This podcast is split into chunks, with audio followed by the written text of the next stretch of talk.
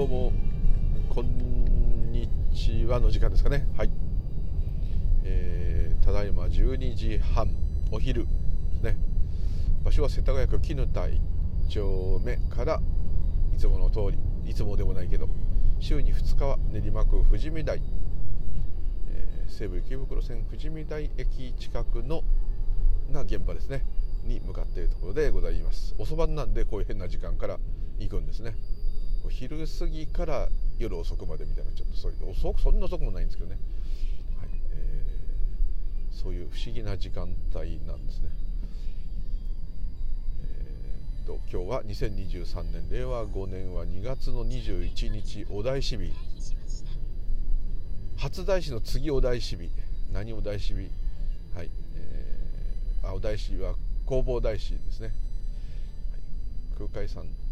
あのお大師さんって空海さん弘法大師だけじゃないですからね、まあ、弘法大師と空海さんが同一人物だということもあの意外とあの知らない方も多いし川崎大師は弘法大師なのかと。ってことは川崎大師は空海なのかとかね。あとこう、まあ、余計な話ですけどまあそれはいいんですけどね。よくあのか特にこう関東ですとこう川崎大師有名なんであのあそこがこう空海の本拠地また空海の、まあ、活動した場所っていうかですね。またこううんあそこから遣唐使船で、えー、長安今でいう中国行ったのかと。西安行ったのかと。いうたまにそういうこと言う方いますけどね。まあ別にあいいんですけどね。それはそのことはもはや歴史のあれなんであまり意味は特にないんですけど。あそこは弘法大師空海の大師弘法大師の大師を取って使ってますね。川崎大師の場合ですけど。いろんな大師ありますね、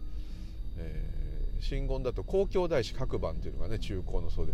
いらっしゃったり。もう弘法大師ね大師は弘法に取られたりという言葉がある通りなんか大師って言ったら弘法大師となってしまうんですね。筆の誤りもあるかもしれない。あと日本の三筆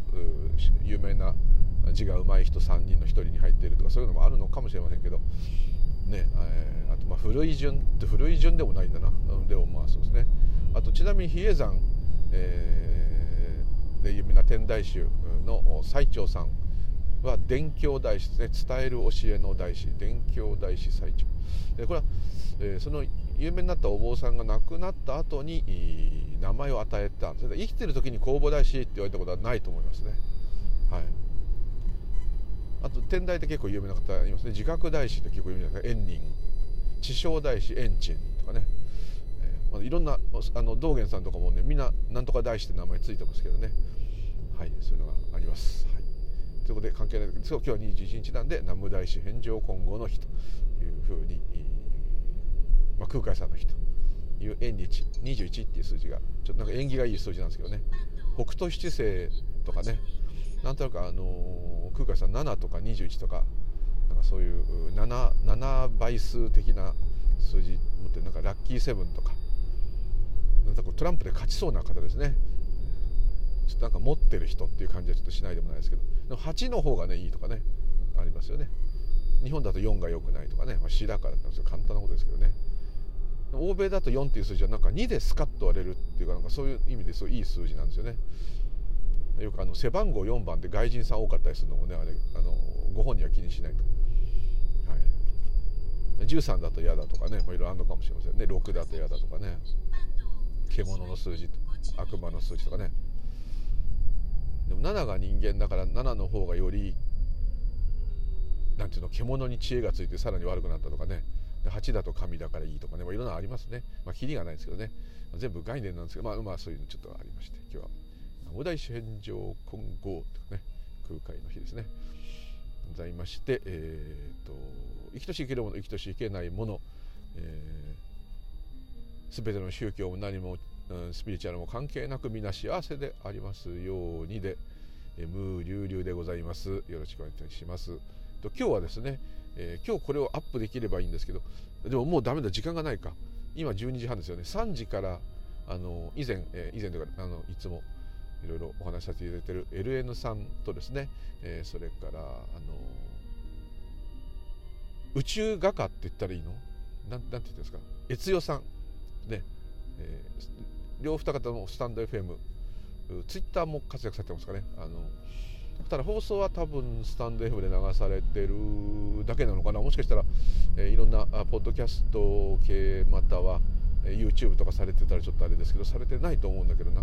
あのとりあえずスタンド FM の方でですねお二人で、えー、ライブ、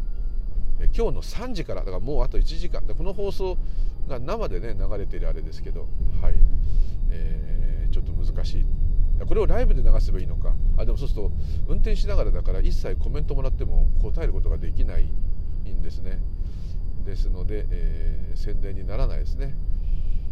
一応あのもしかして3時までにこれをアップできればっていうところで。ただそれを聞いてあじゃあ聞こうとっていうのはちょっと時間かかりますね。ダメですね。はい。意味なかったですね。失礼しました。はい。ただアーカイブ残ると思いますので、えー、エレンさんと悦代さんのライブ本日2月21日3時からスタンド FM の方で、えー、エレーヌさんのチャンネルかな？で行われる模様でございますのでぜひ、えー、この放送を聞いた時にはすでにライブが終わっちゃってると 思うので、えー、アーカイブで残っていれば、はい、聞いていただければと思います。本当は参加したいんですがばっちりその時間が仕事になってしまう。まさに今向かってるわけですからね。残念なんで文字だけ隙が見たらスマホで文字で音は聞こえないからダメなんだけど、あのこうなんとなく参加してみようというふうに思っております。本当はねイヤホン片耳だけしてなんか仕事してるふりして聞こうかなとか思ったんですけど、ね、ちょっとそれも難しいちょっと今日は感じで。逆に堂々とねこれを聞きたいからイヤホンさしてるねって説明してやった方がいいかなっていう感じもあったんですけどちょっとそれもなんなんではい、えーだんだん職場で長老になってきましたからね。あんまりすごくややりにくいってありましてですね、はい、我慢我慢します、はい、すいません。というところで今日はまたまた嬉しくレターをいただきましてですね、えー、この間のあの愛犬とかねそのペットとか犬犬に限らずあと親しい人でもいいんですね。家族でもいいです。失ったその悲しみは辛いですか？的な質問からですね、えーまあ、辛いですよっていう話のとあとまあそのでもまあどういうことかなっていうのをちょっとねお話しして。でそのお話前回の録音のお話を聞かれた方だと思うんですね。でその内容からですね、えー、よく仏教が特に多い気がするとおっしゃられたんですけどもあのー、なんだろういくつかのお話一つはですねあの生死を超えた。ね。生まれ死ぬですね生まれたり死んだり生死を超えたとかあとそういうものから下脱した生死を下脱したまたは、えー、お経によっては生死は存在していないと、はい。えー、ことが分かったとかね。そういう感じの言葉がよく目にすると言うんだけどもこれは何かそのすごくすごい修行とか何か達観したりとかそういうことによってそういう死の恐怖を克服できたとか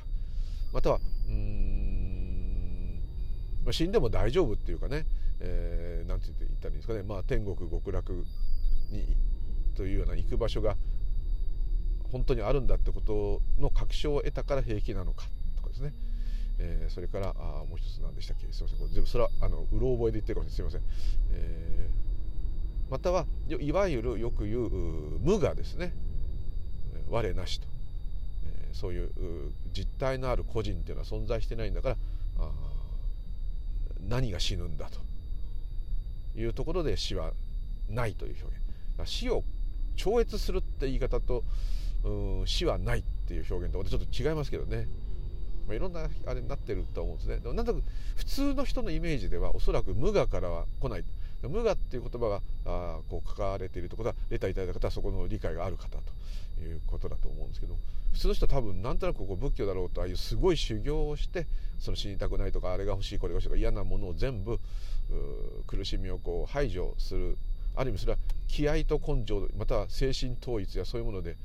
克服していくと。こういう感じに思われてる場合も多いでしょうね。また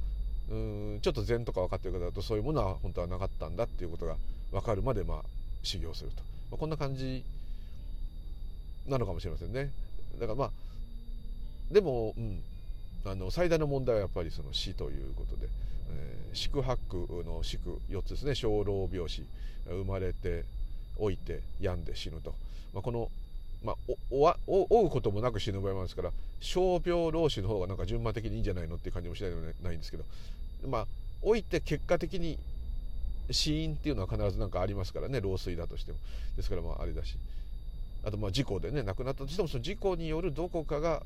やられてしまったっていうことがまあ病気となればまあそうなりますから。まああ面倒くさい。今なんかイチャモンつけましたねお釈迦様の言ったことに。あすいません。何でもないです、はい。まあ、とにかく小老病死。宿泊の最初の4つ目に出てくる。でここでうんと普通でいうそういう生死を超えたとかいう感じのイメージで言うと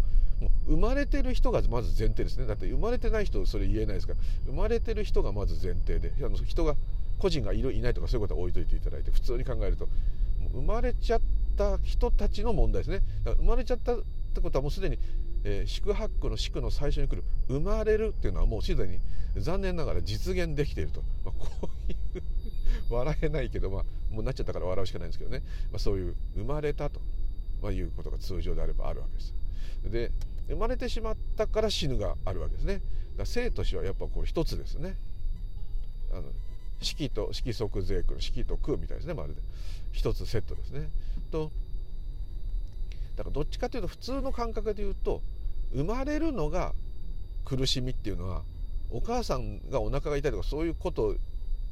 を除けばですよまあ、本人もその賛同を取る時にすごいあの苦しみを受けてそれがその後トラウマになって残るとかいろんな説ありますけど、まあ、そういうのもちょっといろいろ細かいこと置いといても生まれるってどっちかというと無事生まれたらっていうかね無事無事じゃなく生まれた人に対して大変失礼とかもあれだけどだか生まれたってことはおめでとうございますと。ハッピーバースデーですかね、まあ、誕生日が来たってことはあの逆にこう1年また生き延びられたってことをみんなでこう喜ぶわけですから。なんかねこうもうなんつうんだろう。すごいいいこと生まれることはいいこと年を取ることはいいことってちょっとこんなねそこを全部実は苦しみだってこういきなりもうねよく仏教嫌いな人は言うのはこの生きて生き生きてるっていうのは苦しみ以外ないと。楽しみだというのは錯覚だと。いうよくねスタートでそこでも嫌いっていう人結構いますよね。確かに。なんだよそれと。あのねもう絶望させる気かって、まあ、若干その気はあるとは思うんですけども。まあ、どのスタイルってまあ理屈は同じになっちゃうんですけどもちょっとそういうとこありますね。あとこの世の楽しみをあの知り尽くしても絶対にあの往生できないとかねそれは極楽ではないとかねじゃあもっともっと気持ちいいのってこうなっちゃうじゃないですか。ねえー、じゃあどこそれもっといいなお金持ちとか健康とか愛あふれた日々とかよりもっといいことあるのってこうなっちゃうじゃないですか。でそそうじゃないよっていうそこにはもうないよとそこをいくら探したって見つかんないよって言ってるであればさらにどのこの世にあるどの楽しみよりもずっともう比較にならないぐらい上であるって表現もされてますね。その悟りの喜びっていうそれはちょっとあの何つったらいいんですかね。そう聞いちゃったらですねあじゃあもっといいんだって。普通の考えですよもっと楽しいことなんだもっと面白いことなんだもっと楽なんだ快適なんだってこうなりますからね。そうするともうどんどんドツボにはまるんですけど。まあでもそれでも何か探求しまくっていく結果あのあの災いがねこう逆にこ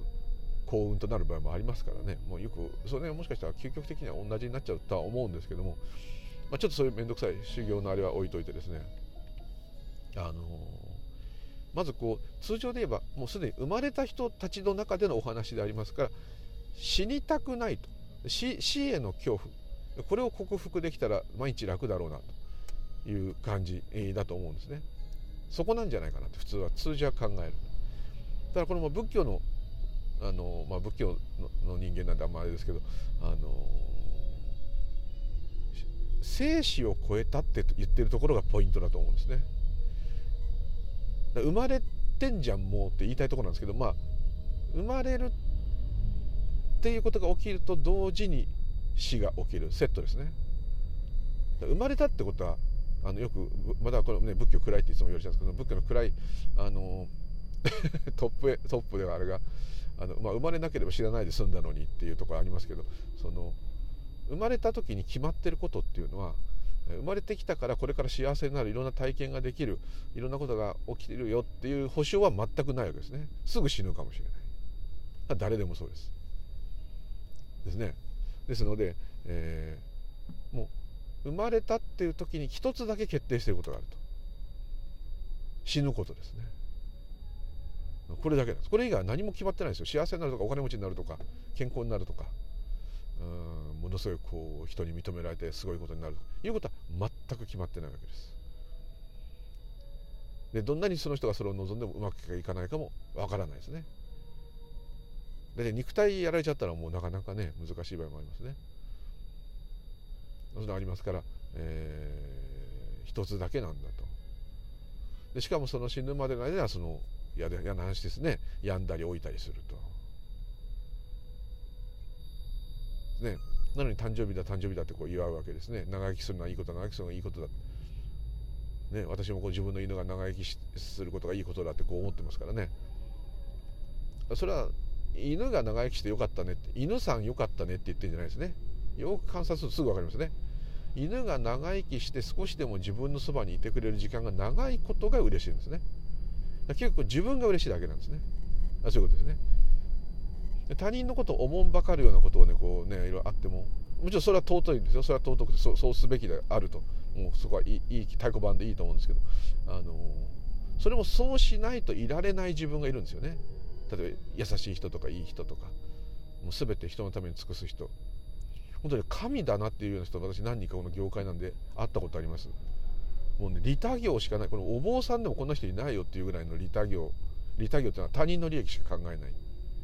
自分は最低でいいっていう。そうするとちょっとナイチンゲール症候群じゃないですけどね。あのちょっと嫌な嫌な嫌なこと言う人はあいつはあのああやって自分がいい人間だって喜んでんだって。その通りですよ。いいんですよそれで。だこれが正しい正義だと思って、まあ、あんまりそこに固執するのは怖いけどもあの自分はそうやることが幸せなわけですよ。他人や他他の人だけじゃなくても何でもいい。他を喜ばすことが幸福なんです。だからそれにそれそういう欲なんですよある意味。まあ、清らかな欲と言ってもいいけど。それなのでもう徹底してるわけですね。もう自分はもう最低限のもので生きてですね。ね宗教なんか何もやってる人じゃないんですよ。もうずっとそういう感覚の人で前見ました通り給料を返すっていう人なんですね。決して多くない給料をあの返すと。で独身でいるのはうんと身軽じゃないとまあ、まるでお坊さんですね昔の。身軽でないとそういうことができないし、まあ、家族がいたら養わなきゃいけないからそちらに迷惑かかると。あとは人間の数がまあ、昔ちょっと私ちょちょっと年上ですから多すぎるからあ個人的にはあの、まあ、自分が生きてるのに対しておこがましいんだけど他の生き物とのバランスを考えたら増やす必要はないと、まあ、そういう考えもあるんだとただその人のいいところは一切それを誰にも強要しないんですよ聞かれたからそう答えるだけで誰かがこう贅沢してるとか何かして一切それに悪悪いとも思わないし否定する気持ちも全くないただ自分はただ自分はこれがいいと思ってやってるだけだからみんなそうでしょってある意味これ悟ってるんですよ。ね、だからなんかそう犬の心配してるように見えていつもねそういうのが見えちゃうから嫌なんだけどあの自分が嫌なだけなんですよね。犬にちょっと辛い治療させてでも長生きさせたいとかちょっと出ちゃうのも、あのその犬を長生きさせてやりたいじゃないんですよ。犬が長生きしないと今度自分が寂しいんですよ。そんだけなんですよ。もうこれがもう赤裸々なっていうかまあそれしかないんですよ。そういうふうにしかじゃあそんな人間は嫌だなとか思うんだけど私っていうのはですねそういうふうにしか行動できないんですよ。正義も悪も。はい。だからまあそれが煩悩即菩提じゃないですけどもうそのままそれがそれしか力の源がないんですよ。悟りたいだってこれも究極的なあの自我欲だと思いますよ。だって本当に救われたいっていう欲ですから。本当のことを知りたいとか学者さんとかもそうだけど。それで普通の人はもうこのぐらいでいいかなって諦めるとか諦めずにですねぐんぐんみんなにすごいって逆にすごいって言われるまでやるわけですよ。すごいのかなってねちょっと思う時あります。ああいう人たちが。だってそうせざるを得ないでしょ？はい。そうやることがその人にとってはベストなんですよだから怠けたい人は怠けるのと死に物狂いで頑張る人は頑張るのとどっちもそれをやりたいからやってるわけだからあのそれ世間がどう評価しようとですね。本質的に言えばただそういうのが湧いてきたことをただやってるだけですからね。それでいいと思うんですけどね。でもよく話しましたけど。だからこの生死っていう部分でですねあの生と死がセットになってるっていうことがまず一つと、えー、むしろもう私っていうのはそこだけなんですね。死にたくない。苦しみたくない。まあ年取りたくないでもいいですね。若い時はね早く大人になりたいとか言ってるんですけどね。それはまあなんか自分で全部決めて好きにできるようになるなとか思ってるからでしょうけど、ね、束縛から離れられるとかそういうのがあるのだだけだと思うんですけど、まあ、そう言ってたらもうきりないんですね。ずっとそうなってるんですね。でこれはまあ本能っていうかもうあれでねしょうがないとは思うんですけど。これはもう動植物でも何でも死にたくないという気持ちはあるんですけどあと子孫を残さなきゃってそういうのもあるんですけど、うん、でもそこにいちいちこう意味とか死んだらどうなるとか、うん、あんまりこう先のことを患うっていうのは特にやっぱこう人間が特にすごいですねやっぱね人間だけと言ってもいいぐらいかもしれないですね地球ではそうかもしれないですね、はい、なかなかこれはあのー、辛いですねでこれこれは何でかというと当然このやっぱ私っていうものが生きてる私を私が何とかしなければならないというこれがずっとある限りはやっぱり苦しいですよね。私っていうのは生まれてきたってなってるんですね。ってことは私っていうのは死ななきゃいけないと。で周りそう見ててもそうだ肉体もそうですけど消えてっちゃうと。ねですからうん。まあこういう仕事してるからあれですけどまあまあ、精神的にでも病的にでも何かでこうご本人がご本人だという感覚がなくなってしまったりですね、えまたまあ地方だけじゃないですけどそういうことがもう理解できなくなってくると、まあ、ご家族とか周りとかすればその人はその人で見た目がねその人ですからその人ってあるんだけどうんこれは前のその自分の思ってた人格、まあ、その人格も刻々と変わってるんですけどそのその人ではないなと。はいまあ、変わっていく様を見てますからねその人なんですけど。まあ、亡くなってみると余計それを感じる時ありますけどね私なんかだと例えばちょっとまあ親のことでもいいんだけど、まあ、特に親でもそう犬でもそうですね。これは犬が一番近いからですけど犬でこう見ていくと元気はつらつな時の犬と若くてですね。でちょっと人間との絆ががっちり深まってきて安定している時の犬とそれから弱ってきて介護しなきゃいけなくなってきた頃の犬と、まあ、最後までちょっとボケちゃうという感じはなんなかったですけど、まあ、でも転換を起こしたりいろいろなって弱っていく犬と、まあ、それぞれのステージでですねその時の時代でというか、あのー、違うんですよね。同じ生き物が連続しているようにこう見えるんだけどもそういうふうに思えるんだけどもこうイメージとして思い出すといやそれは元気な時の姿が思い浮かぶとかいろいろあったとしてももちろんそういうことはあるんですけどその時その時でやっぱりね違ってるんですよね。だからこの犬だっていう形で一つで大まかに言えばもちろんその犬が生まれて死んでいったっていうこう過程があるんだけどよくよく見るとその瞬間瞬間にですねその犬の特徴がこうあってでそれはまあ便宜上とかは同じものなんですけどもまあうん感覚的に言うとその時その時で違うものなんですね。まあ、毎回新しいって言った方がいいんだけど、まあ、そちょっと面倒くさい言い方はやめて普通に考える。違うと思うんですね。でまさにこれ前も言いました通り道元があの焚き火をね寒いから焚き火をしようって言ってみんなで薪拾いに行って弟子たちと薪拾ってきてこう火を起こしてねだんだん火が燃え尽きて炭になって灰になるっていうところをこう描写してる時と同じように。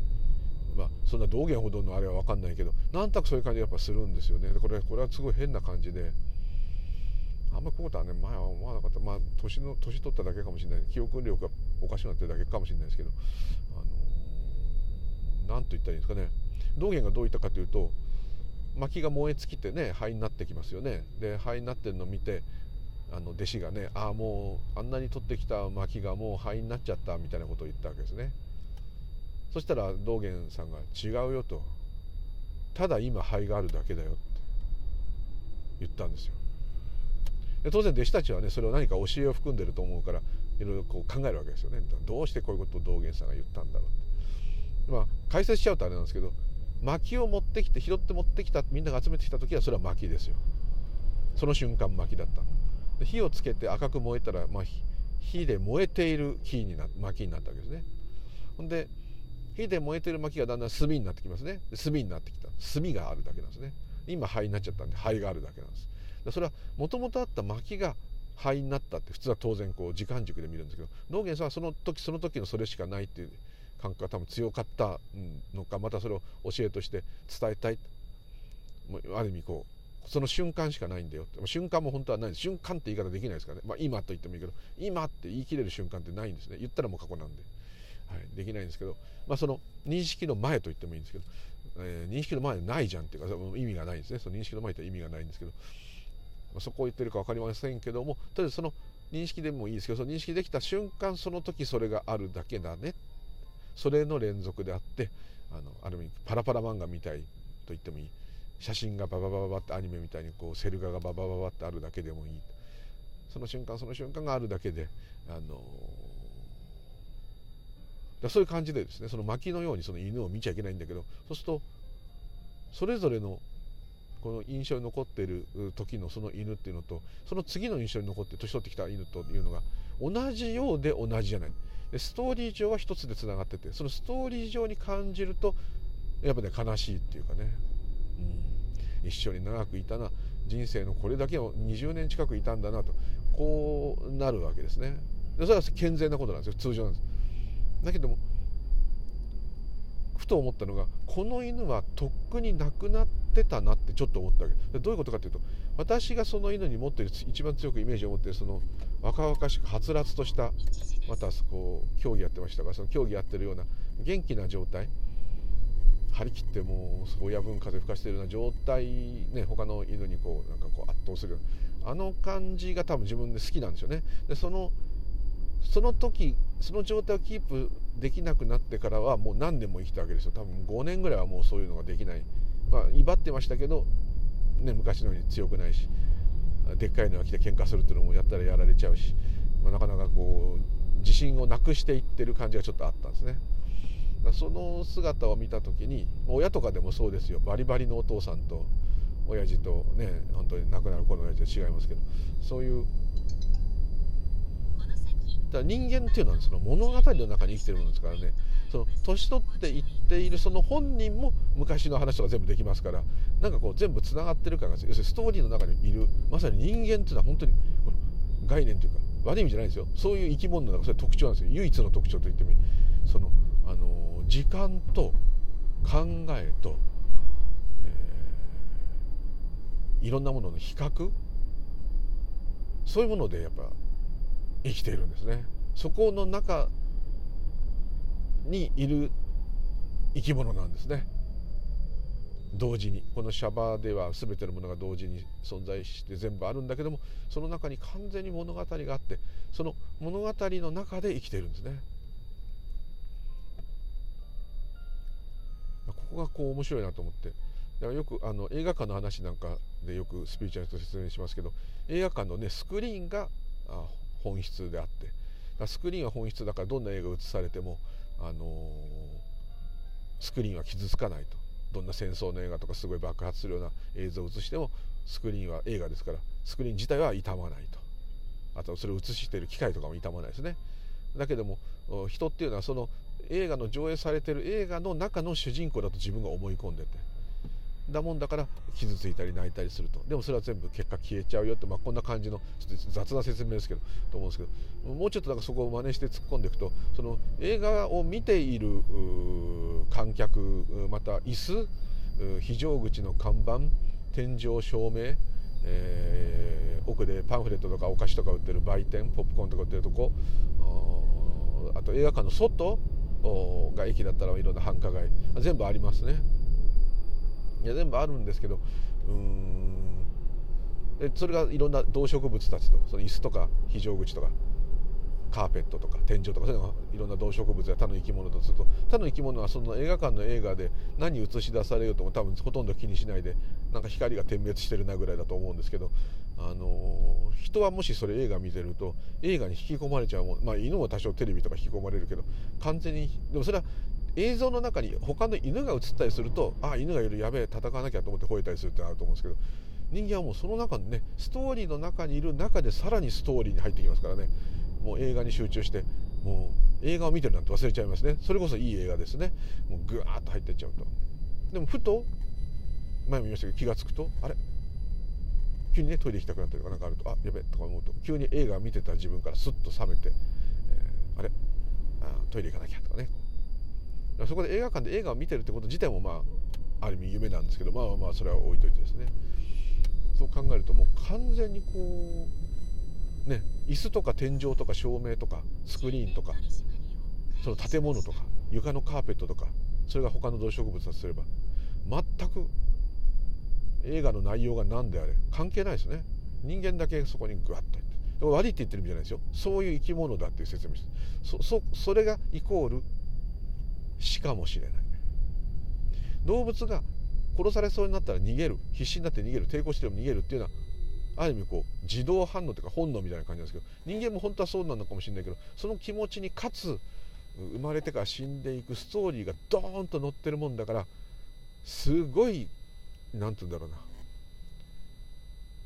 うーん。ね動物見たって分かる通りこの死にたくないという本能ものすごいですよね。昆虫だって捕まえてたらもうジタバタして逃げますよね。武器があれば使ってもこっちに攻撃してきて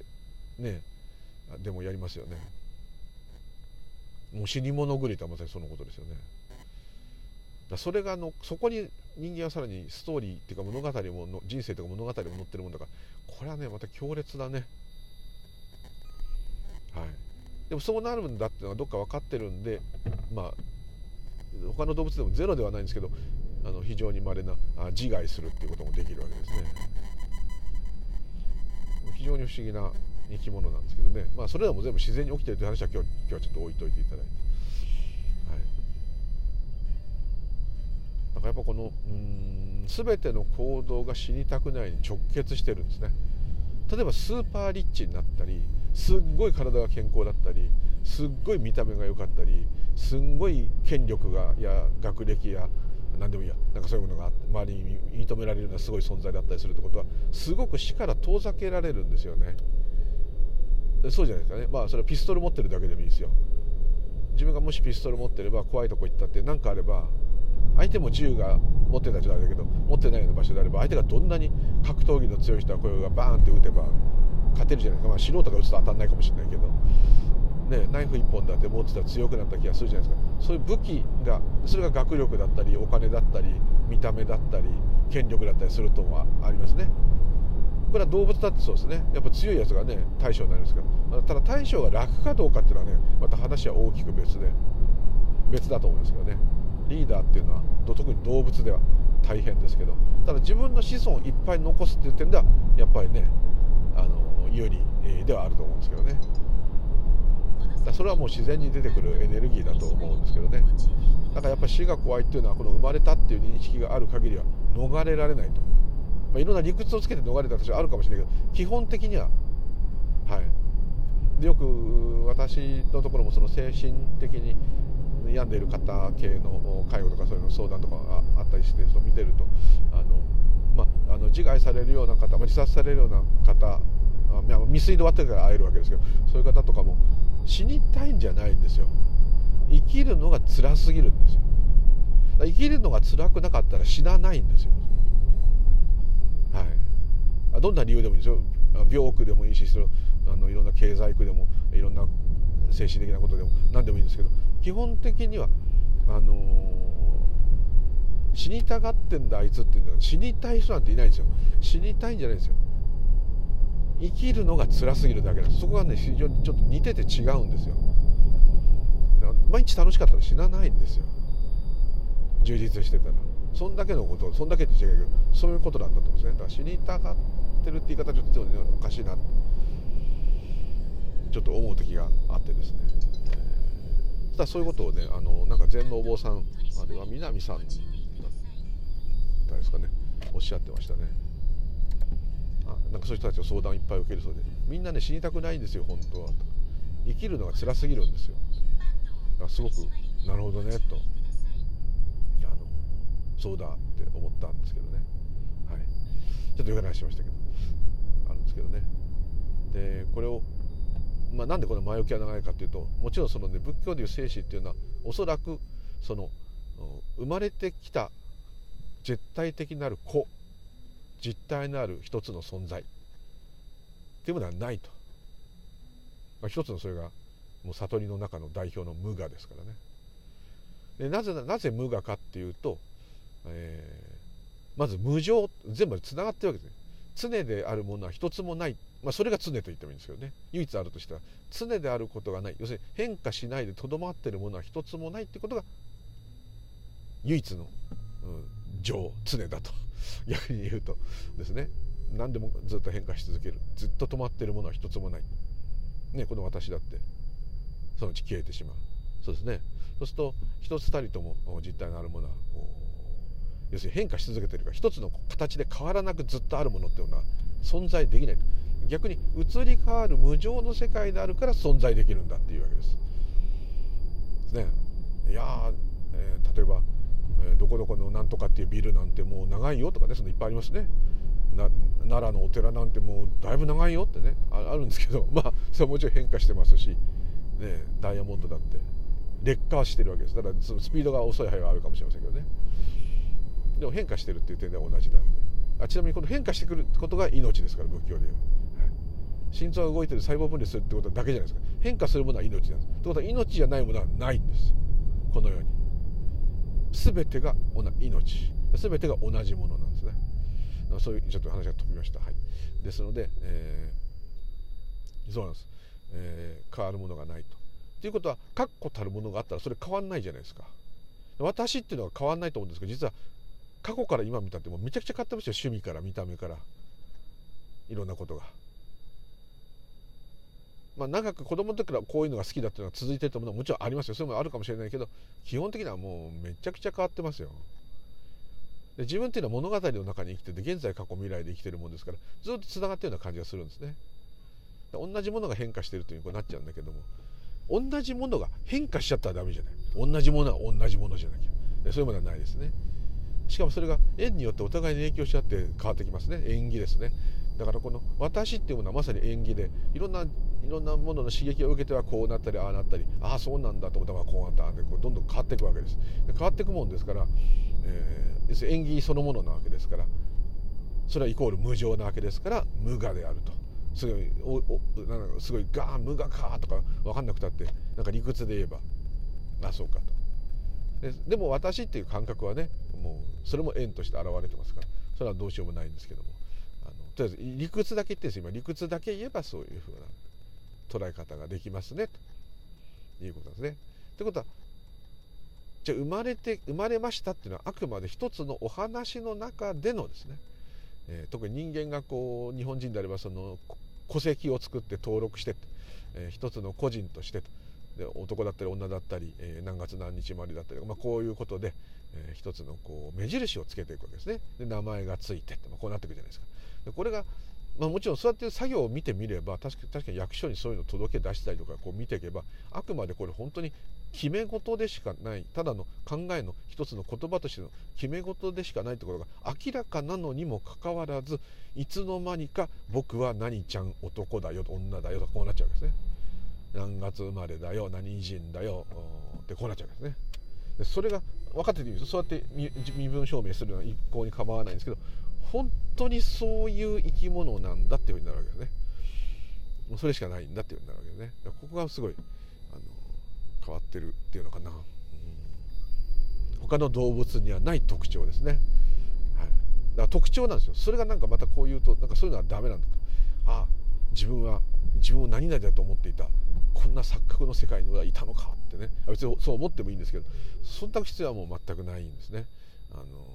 余計に面倒くさくなりますよそうすると日々起きること起きることにああこれは錯覚俺はまた騙されていたとかね俺はまた考えの世界に浸っていた前奏がね修行中だったらそれでもいいかもしれませんけどあのあんまりそこでね気張らなくてもいいんじゃないのっていう感じは強いですね。あのあんまりそこでこうつまずき続けるとあのなんていうかねあの生きづらくなりますね。ちょっと今あの宅急便屋さんがすれ違いなんで譲っています。はい、狭いんですよ。このお家の近く。絶対すれ違いないのにすごい交通量っていうね。隙間をねもう覚えていてそこに車をはめといて。でこれ知らない初めての人が突っ込んでくるとみんなえらいことになってもうなミラー畳んでもすれ違いないみたいな。その道をね1キロ以上走んなきゃいけないんですね。これがねもう毎週嫌なんですけどね。って話がスッと変わりましたね。すぐストーリーにズバッといきますよね。これでこそ人間。はい。いいんですよ。悲しむ必要はないんですよ。このストーリーがあるから叙情的にもなるし、えー、感動的にもなる。プラスで取ればですよ。その分苦しみも大き。いさああなたはどっちを取りますかってな具合ですけどそれも選べないかもしれませんけどね、はい、ちょっと面倒くさいことは置いてください。っていうところで生死そうするとその縁起と無常であるっていうのが真実であればですよ。そこが本質であれば私っていうのは完全なるこの私では存在できない。いや誰が生まれて誰が死ぬのそれも一つの縁起の流れでしかないよね。そういうことが起きたとしてもそういう流れだよね。っていうことです。そこが完全に腑に落ちる。またはそういうようなことが分かればですね。分かるってことはもうすでにそれは一つの物語になってるんですけど、まあ、あくまでもそこを言ってっちゃうと大変なあのそれを生死はなかったんだなと。全てはただ流れる縁起があっただけだったんだなと。いうところで、まあ、少し、えー、シャバで生きてる我々としてはあ癒されるっていうかですね。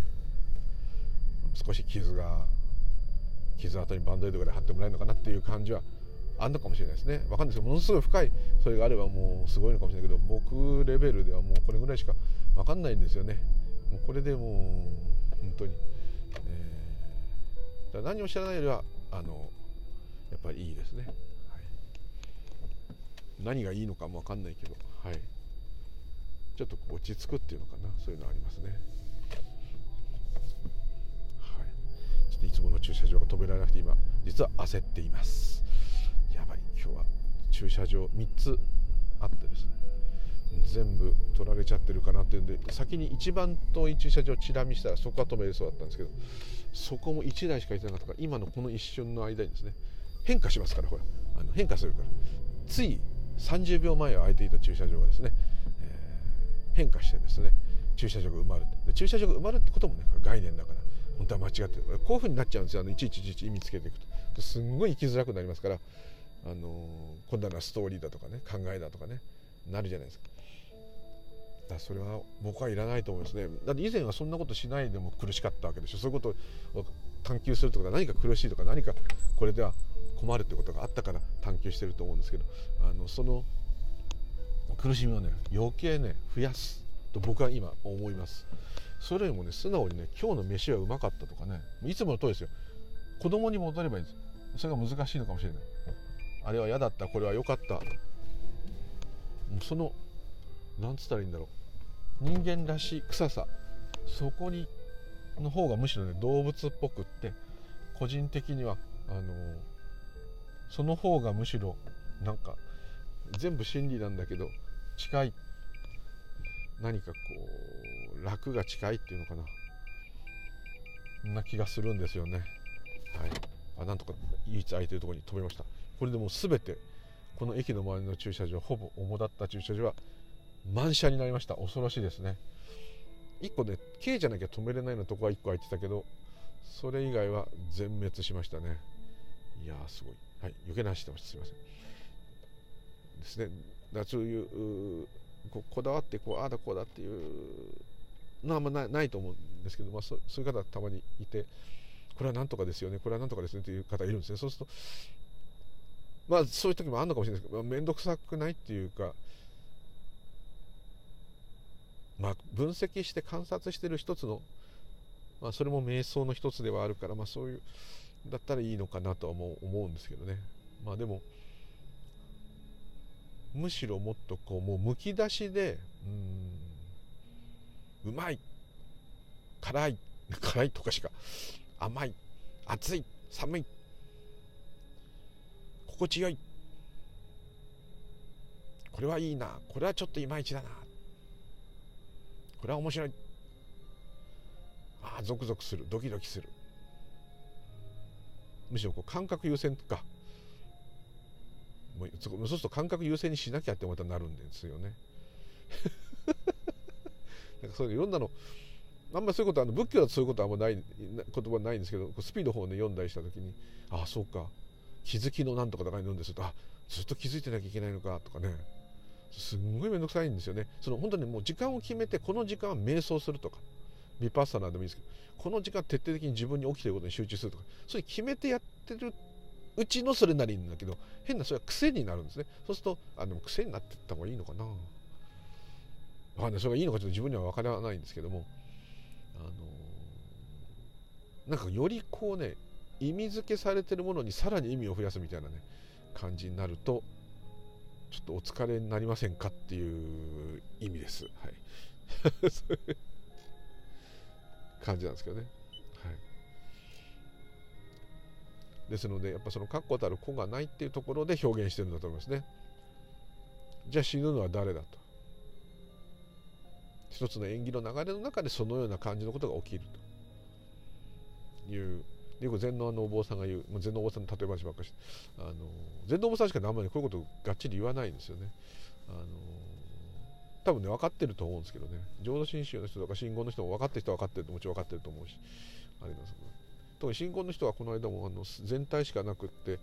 本当はその中で私は子だと思ってるみたいな説明してるのを NHK でしてましたからね。ほうと思ったんですけど。あのーこうこの人生という物語の中を人は生きていてそういう生き物であるからこそ死ぬということがもう一大イベント生まれるもそうですけど。どっちもお釈迦様の言う宿泊の宿なんだと。だから苦しみねうんどっちかというと死んでしまうとまたそれはそれで安死んでしまった後はですよ。そういう人は大変だったかもしれないけど安らかだったねとなるじゃないですかちょっと。大往生されればそれはそれでまた良かったねってなるかもしれないね。で生まれてきた時、まあ、もうすごい大変だったかもしれないしこれから頑張んなきゃいけないことが山ほど山積した状態で、まあ、どんな生き物でもそうですけど出てきてるのに、おめでとうという感じですね。だどっちもなんかそうやって見るとこう宿仏教的に言えば宿の4つの苦しみのうちの少なくともねもうその生まれたってことは全部宿は体験しなきゃいけない。この私というものは体験させられるのが通常ですから。そうするとあのー、なんかそれへのエールっていうかね。お誕生日おめでとうって。誕生日来たら1年長生きできてよかったねっていうよりは、また1年頑張れたねでもいいですね。その人はどんな生活してるかだって一応生きてきたっていうのは何かしらあると思いますから、ね、トイレ行くだけだってめんどくさいじゃないですか。そういっちゃ なんか食べなきゃいけないだけでもめんどくさいじゃないですか。だからまあよくやったねよくやったねで。それで亡くなる時はもう本当によくやった。もう頑張んなくていいよってよく言うじゃないですか。もう頑張んなくていいよとか。さ苦しかったらねもう苦しまなくていいよって言い方するけど。いるじゃないですか。だからやっぱりこう特にペットなんかには言いましたよね。言いますよね。もう苦しめなくていいよとかね。それはそれはある意味一つの生まれてきてしまったという概念があるものが死んでいくっていう一つの流れの中の行ってきた人間なんかだとまあまあ長生きしたら長い時間生きてるような感覚になりますからそのそれへのエールっていうのかな。激励というかうんお疲れ様ゆっくりお休みくださいってこういうのも言葉もそのここから来てるような気がしますね。そうじゃなかったら残念だね死んじゃったねお前はおしまいだねって言ってた方が正しいです生きてることが全てであれば。はい。普通そうなりますよ。ああ死んじゃった。もうあいつはおしまいだとかね。そう言わないですよやっぱり。それなりにやっぱシャバがみんな厳しいんだと思うんですよこの現代でもね。はい。だと思うんですね。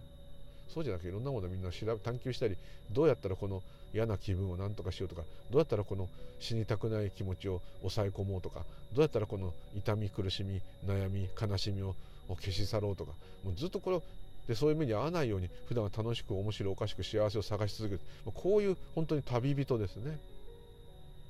でしかもこれこんな目に合わせてる王様みたいな神様みたいにいればそいつをぶっ飛ばせばいいんですけど、あのー、いないんですね。もともと一つですから。一つを牛耳る人がいればいいんですけどその人のせいにすればいいんですけど多責にできないんですよね。あまあ、全くわからないんですね。これはどうしてこうだかっていうのは。そのお釈迦様でもわからないですよ最初からあったとしか言えないって。このシステムがですね。無視よりね始まりがないって言いますよね。始まりがない昔からただあるんだと。そうとしか言えないわけですから、はい、だからそのやっぱ精子がないっていうのはもともとそういう本当の本質的にはですよ。もともとそういうものは起きないと。ただ起きていないしそれはそあのそれは一つの考えとか概念だっていうことを言うんだけどもでも、まあ、前奏前のお坊さんが少し優しく言ったのはそれでもねやっぱそういうものに人生を生きてきたってこう感じてや生まれてきた。で死にたくないっつって死んでいく別れていくっていうこの一大イベントなわけだよ。宿泊の宿の中の2つだからってそのお坊さん言ってましたね。だからねそのどんなにね優しくいろいろ難しい言葉を使ったり優しく言おうとしても結局そこは強烈なねもう一大イベントになってしまうんだということですね。ですからうん。理屈で言えば本当に前も言った通りお茶を飲む前と飲んだ後のそのお茶が減った状態とまんまあのいっぱい入ってる状態との違いだけだって。いうのは分かってはいてもしかもこれ我が家族のこととかになればやはり大騒ぎするし傷がつくし苦しいし悲しいんだと。それがまあそれも自然の起こりだって分かってるわですね。そんなことはもう余計なことでもうただただ悲しいんだと。いうこと言ってましたからね、うん、理屈はそんなことは起きてないんですけどもそれが分かっていたって嫌なものは嫌だと。そこに手をつける必要はありませんっていう言い方しましたね。どうしてもこの悲しみを何とかしてくださいってねお坊さんのとこに来る方が結構いらっしゃると思うんですけどね。でいろんなことを言葉をね若い頃はいろんなことをこう言ったらしいんですよ。そのお坊さんもああだこうだそれはこうだとかね。でももうね今はねそんなこと言うねそりゃそうですよと。宿泊のうちの宿のうちの一つですから。一番しかも一番最後の苦しみですから。でもその宿からねついに解放されたと。ってことはハックも消えてしまうんだと。ですね。でそれで死んだ人は極楽に行ったんですかとかねやっぱこう言われるとそういう本当はそういうことじゃないんだけどもあのやっぱりそこではそうでしょうね。っていうふうにやっぱ言うと言っていましたからね。まあまあまああのまあでもそう極楽に行っちゃったって言い方でもまあ悪くはないかもしれない。極楽って場所があるかっていうとそこは問題ですけど、うん、楽だって感じられるかどうかは別ですけど。その感じる対象がだって消えもともとないわけですから。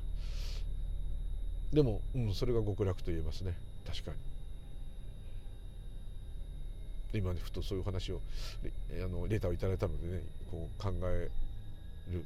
一つのご用をいただいたんでありがたいと思っております。ちょっと説明が、ね、うまくいかなかったんですけどね。うまくいく話じゃないんですけどね。すいません。こんな感じでよろしいでしょうか？すいません。またあの何かありましたらあのお手紙いただければと思います。どうもありがとうございました。またよろしくお願いいたします。無流々でございました。どうも失礼いたします。愚断ばかりです。すいません。失礼いたします。